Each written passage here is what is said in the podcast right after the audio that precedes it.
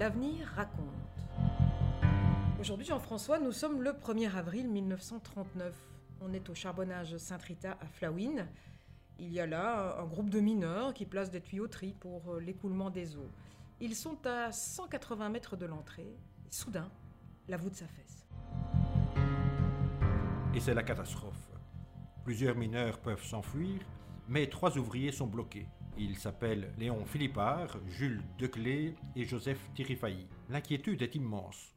On s'interroge, sont-ils ensevelis sous la masse formidable des terres éboulées Ou bien sont-ils emprisonnés dans la partie intacte des galeries au-delà de l'éboulement Et si c'est le cas, ont-ils de l'air en suffisance? Et bien sûr, vers l'avenir, se rend immédiatement sur place. Le journal raconte l'organisation des secours, il décrit l'angoisse sur les visages, il publie les photos. Le lendemain et le surlendemain, les opérations se poursuivent, mais sans succès. Vers l'avenir écrit le lundi 3 avril 1939 On a essayé à maintes reprises de communiquer avec les victimes, mais aucune réponse ne fut obtenue. Continuellement, une foule anxieuse stationne. Les sauveteurs vont et viennent, courent à droite et à gauche. Un léger espoir subsiste, mais les heures passent. Dans l'édition du mardi 4 avril, Toujours l'attente. Tout espoir de les sauver n'est pas perdu. le mercredi 5 avril, vers l'avenir écrit, Les trois mineurs restent toujours emmurés, malgré les efforts laborieux des équipes de sauvetage. et puis, ce mercredi 5 avril à 17h20, c'est le cri de la victoire. Un sauveteur, Alfred Legros, débouche de la galerie en clamant ⁇ Je viens de leur parler, ils sont tous les trois vivants !⁇ Il est 20h30 lorsque les trois victimes sortent. Les hommes sont épuisés mais indemnes. Leurs visages sont rayonnants. C'est l'exultation générale, commente le journal.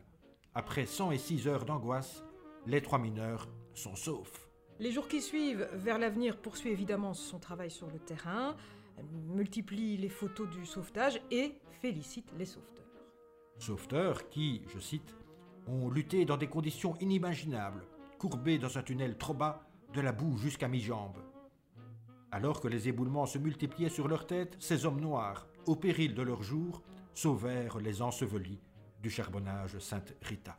Les lecteurs vont pouvoir revivre le drame grâce à cette longue interview des rescapés que, que le journaliste de Vers l'avenir Abel Berger est allé réaliser directement dans leur chambre à la clinique Sainte-Élisabeth. Dans ce récit, les mineurs racontent l'essai abandonné de creuser une galerie, les lampes vite éteintes et donc l'obscurité totale, le refuge dans un endroit sec mais froid, l'air qui manque, la soif surtout.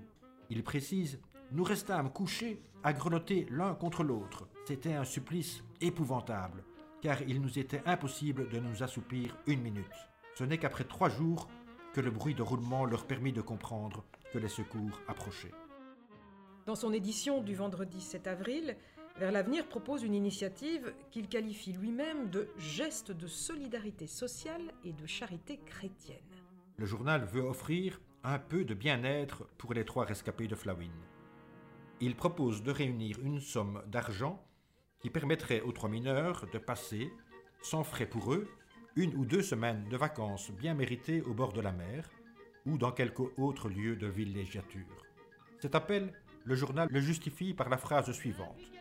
Journal catholique, c'est sous le signe de la charité chrétienne que nous voulons placer cette initiative. Une première liste de souscripteurs paraît dans le journal dès le lendemain, le 8. Elle est ouverte par l'évêque, Monseigneur Hélène, qui donne 100 francs, et le journal 200 francs. Jusqu'au 2 mai, 17 listes se succèdent, avec des donateurs, particuliers, parfois anonymes, et des groupes. Ils ont donné 5 francs et 10 francs pour la plupart. Au final, euh, le journal aura récolté la somme totale de 8 900 francs et 60 centimes très précisément, une fameuse somme pour l'époque, Jean-François. Le journal annonce alors Nous nous mettrons en relation avec le docteur Thierry Failly, qui soigna les rescapés dès leur délivrance, pour examiner avec lui l'usage le plus adéquat à faire des fonds selon la complexion physique de chacun des intéressés. Avec lui, nous organiserons en fonction du climat propice le voyage et le repos des mineurs et la subsistance de leur famille entre-temps. Quant au surplus de la somme, nous comptons l'affecter, comme prévu, à la remise d'un souvenir à tous les sauveteurs, un objet ou une plaquette portant une inscription évoquant leur courageuse activité. Et c'est finalement à Ostende que les rescapés de ce qui aurait pu être une véritable catastrophe partiront en villégiature. En effet, le 9 mai, on lit dans le journal, lundi, les trois rescapés de Flawin se sont embarqués joyeux pour Ostende, où, grâce à la générosité de nos lecteurs, ils séjourneront durant 15 jours. Ils sont descendus à l'hôtel Alpha à Mariakerke, dont la direction s'est montrée spécialement aimable. Leur villégiature, argent poche non compris, coûtera à peu près 1750 francs pour les trois hommes. Nous avons envoyé aux épouses des mineurs les chèques représentant la différence entre le salaire et l'indemnité d'assurance. Un peu plus tard s'est déroulée la distribution des médailles aux sauveteurs et on en a même retrouvé une trace. Oui, de ces souvenirs, l'un a été retrouvé il y a peu chez un de nos lecteurs à Florifou. Il figurait en bonne place à l'exposition sur les cent ans du journal qui vient de se tenir à Namur. C'était L'avenir raconte. Retrouvez au jour le jour toutes nos histoires sur l'avenir.net slash l'avenir raconte.